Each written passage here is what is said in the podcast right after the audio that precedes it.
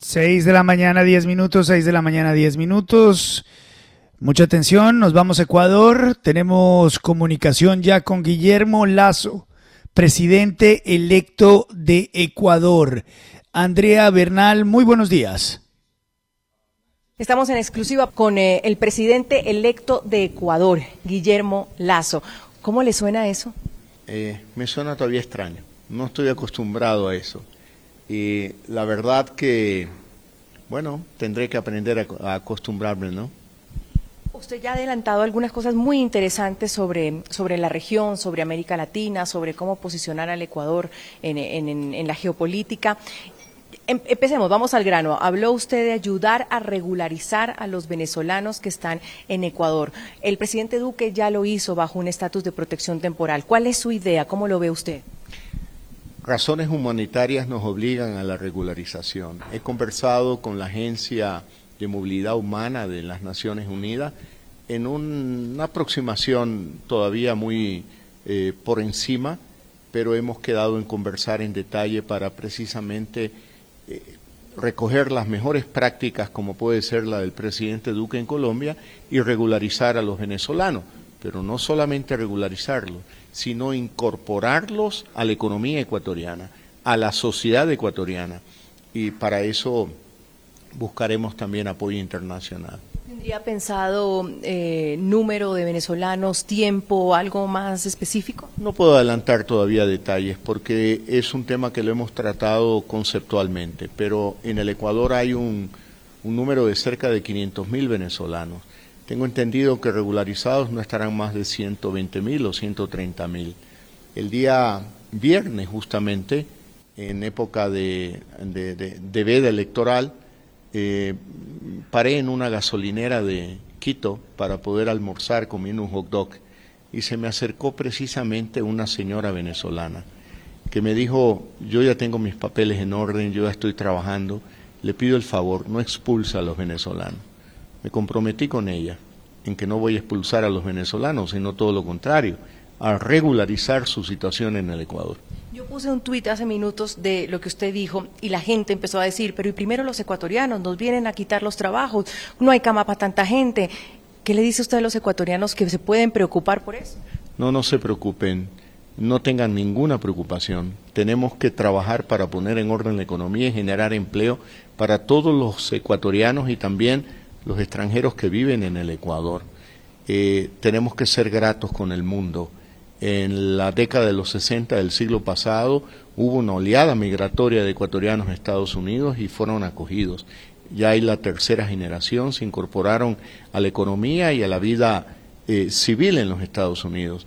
Y, y, y luego, el comienzo del siglo XXI, la migración ecuatoriana hacia Europa, España, Italia, y España fue un país de acogida para ecuatorianos, los regularizaron, eh, generaron empleo y tuvieron una gran oportunidad. Por lo tanto, no podemos ser incoherentes de pedir derechos para los ecuatorianos en el exterior y no reconocer esos mismos derechos para extranjeros en el Ecuador.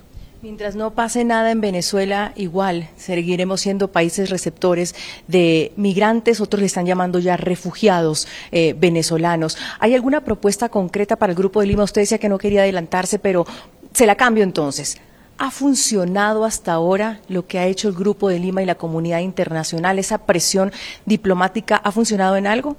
Yo creo que no, porque la realidad es que quien tiene control de las Fuerzas Armadas y de los recursos de los venezolanos es la estructura de Maduro. Eh, el presidente Juan Guaidó es el presidente legítimo de Venezuela, pero no tiene control de los de la fuerza pública, de los factores reales de poder. Y si uno analiza esto, pues uno dice, bueno, parece que eh, no ha dado los resultados que esperamos. Eh, un cambio de la situación en Venezuela hacia un país eh, realmente democrático que se preocupe por el bienestar de su pueblo. ¿Habría otra opción que usted quisiera poner sobre la mesa o pensaría poner sobre la mesa? No, no me atrevo todavía a poner una opción. Como soy el, el, nuevo del barrio, eh, pues esperaré a, a, reunirme con los presidentes del Grupo de Lima, escuchar primero sus experiencias y luego realizar aportes. Mi, mi, deber es insistir, abrir un canal de comunicación con el régimen de Maduro. Yo creo que eso ya se ha intentado, ¿no? Eh, y lo han intentado algunos actores políticos importantes del mundo, pero finalmente, ¿cómo usted dialoga con alguien que, alguien que, cuyos factores reales de poder tienen que ver con mafias, con actividades irregulares? ¿Cómo le dice, a ver, usted, deme un espacio, será buenito, ¿no?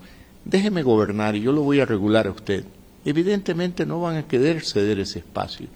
Por lo tanto, yo creo que hay que insistir con el diálogo, por supuesto, con la diplomacia, pero yo creo que la comunidad internacional tiene que ya ir pensando en mecanismos de presión aún más fuertes para lograr que los hermanos eh, venezolanos, el hermano pueblo de Venezuela viva una verdadera democracia. ¿Qué es más fuerte? Bueno, ya hablaremos de eso.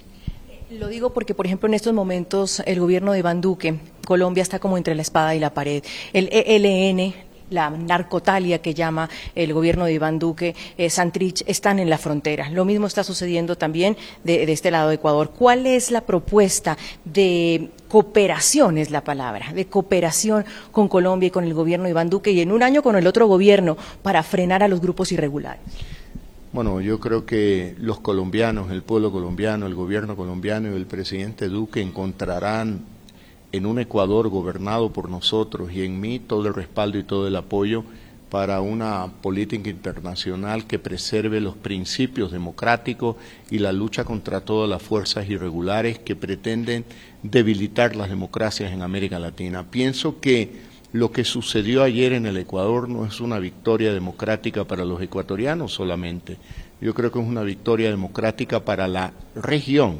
Yo creo que con el presidente Duque nos esperarán unas largas jornadas de trabajo conjunto donde no le quepa la menor duda que Colombia encontrará en mí un respaldo a esa política de fortalecimiento de la democracia y lucha contra las fuerzas irregulares. Porque esto pasa por el narcotráfico y cuando me refiero a eso, se ha aumentado el, los cultivos ilícitos en Colombia. Eh, frente a eso, el, hay un decreto hoy que firma el presidente donde reactiva la aspersión con glifosato. En Ecuador, años atrás se paró eso por una demanda. ¿Usted qué opina de la fumigación con glifosato? Hablemos un poquito en términos generales primero. No quiero comprometerme en detalles porque tengo que reconocer que soy nuevo en el barrio y tengo que escuchar la opinión de todos. Lo que sí tengo claro es los problemas que tiene el Ecuador. En los últimos años el Estado ecuatoriano ha cedido terreno a las mafias transnacionales y para recuperar esos espacios y luchar contra eh, los delitos internacionales en narcotráfico, trata de personas, vamos a requerir de la cooperación de Colombia, la cooperación de Perú, la cooperación de los Estados Unidos, de Norteamérica y también de la Unión Europea. Dentro de esa línea, eh, el gobierno del Ecuador actuará con una clara decisión. Nosotros estamos del lado correcto de la historia, protegiendo a los ciudadanos y luchando y vamos a luchar contra estas fuerzas irregulares, pero necesitamos la ayuda de los buenos amigos del barrio y también un poquito más al norte de los Estados Unidos. Ya decía usted en otro tema que le sorprendía la reacción del presidente Rafael Correa. ¿Usted habló con Andrés Arauz? ¿Ha hablado con el expresidente Correa? No, con Correa no he hablado, con Arauz sí. Y fue una llamada eh, que yo celebro y agradezco porque fue con un buen talante democrático reconociendo nuestra victoria y, expresando como es natural que serán la oposición, pero una oposición racional que apoye lo bueno y obviamente que critique lo que ellos consideran equivocado, pero siempre respetando la institucionalidad democrática. ¿Puedo ser mal pensada? Una reacción así tan rápida cuando hacía minutos Andrés Arauz me había dicho que ustedes habían comprado una encuesta, la encuesta del banquero, y a la hora estaban diciendo que habían perdido la, la, campaña, puedo ser mal pensada y ¿qué, qué, hubo detrás? ¿Qué pasó? ¿Por qué esa reacción del, del correísmo? Pensemos hacia adelante. En el Ecuador del encuentro tenemos que de alguna manera trazar una línea. No vivir en el pasado, no vivir con rencores, no vivir con venganza, no vivir con espíritu de persecución. El Ecuador necesita un respiro, una tranquilidad, vivir momentos de paz, para que todos juntos los ecuatorianos podemos salir adelante de una crisis económica, sanitaria, eh, moral y ética y de seguridad ciudadana. Todos nos necesitamos y de alguna manera no hay que poner el dedo en la llaga, sino dejar que ciertas heridas el tiempo las cure. Cesar investigaciones contra Rafael Correa, ¿usted tiene esa potestad o decir que la justicia continúe? ¿Se podría hacer eso? Yo no tengo esa facultad. Yo soy un demócrata y un demócrata respeta la independencia de poderes. Yo haré lo mío y responderé cuando la justicia requiere información, pero yo no tengo ni que impulsar investigaciones en contra de alguien, eso le corresponde a la Fiscalía y a la Justicia, ni tampoco detener procesos de investigación. Eso no le corresponde al gobierno y yo no voy a meter la mano donde no deba de meterla. Pero puede haber preocupación, por ejemplo, por em, la fiscal, el fiscal colombiano estuvo hace semanas aquí con la fiscal ecuatoriana frente a denuncias de em, financiamiento de campaña por parte del comandante Uriel del ELN frente a eso que ha pasado en el Ecuador. Eso lo tiene que responder la fiscalía. La fiscal general de la nación tiene que responder eso y eso es una relación con fiscales. Yo como gobierno no podré ni pedirle a la fiscal que actúe en una línea ni que actúe en otra. Si la fiscal pide información y esa información depende del gobierno, por supuesto que hay que proveer esa información, pero no me corresponde a mí ni pedir una investigación ni impedir otra. ¿Cómo ve usted su tema de gobernabilidad en el Congreso? Sin mayoría, la, principal fuerza termina siendo el correísmo. ¿Cómo convencer en este caso, no sé, por ejemplo, a Pachacuti para que usted pueda pasar como gobierno, como ejecutivo, sus propuestas? Vamos a dialogar. Yo creo que con el diálogo tenemos que plantearnos metas de gobernabilidad en el Ecuador. Yo creo que, como lo dije en, mi rueda de prensa con la prensa nacional y extranjera, yo tengo mi mano extendida a toda la sociedad ecuatoriana, incluidos los líderes políticos, para construir un gobierno de unidad. No es un gobierno solamente del movimiento Creo, ni solamente del movimiento Creo del Partido Social Cristiano, sino un gobierno abierto a todas las fuerzas políticas del Ecuador eh, que tengan el mismo sentido que nosotros, poner por delante el bien común de los ecuatorianos. Tenemos problemas de hambre, problemas de pobreza, problemas de falta de empleo, problemas de desnutrición crónica infantil. Yo me pregunto, ¿quién no quiere trabajar para luchar contra estos factores negativos de la sociedad ecuatoriana? Yo no encuentro a ningún ecuatoriano que se quiera negar a un programa de gobierno que apunte a esos objetivos. ¿Le dejan la mesa servida? ¿Cómo le dejan el país? que no, yo creo que no. Este es un país, un gobierno, hablemoslo un poco claro, un Estado ilíquido, sobreendeudado y de alguna manera mal administrado en los últimos 14 años. 14 años. Porque no puede ser posible que la sociedad ecuatoriana desperdicie cerca de mil millones de dólares al año al proveer petróleo a las refinerías estatales que nos devuelven una menor cantidad de combustible. Eso es algo que éticamente es inaceptable y que tenemos que corregir. Y solo le he dado pocos ejemplos sobre endeudamiento, ineficiencia, eh, corrupción y liquidez del Estado. Por lo tanto, vamos a tener que tender la mesa. Como usted es el nuevo del barrio, lo ha dicho usted, ¿algún país que visitará por primero ha recibido ya una invitación de alguno de los viejos del barrio? He recibido la invitación del presidente Duque y me encantará visitar al presidente Duque e iniciar inmediatamente conversaciones y relaciones que fortalezcan los lazos, los estrechos lazos y tradicionales lazos de cooperación entre Colombia y, y Ecuador.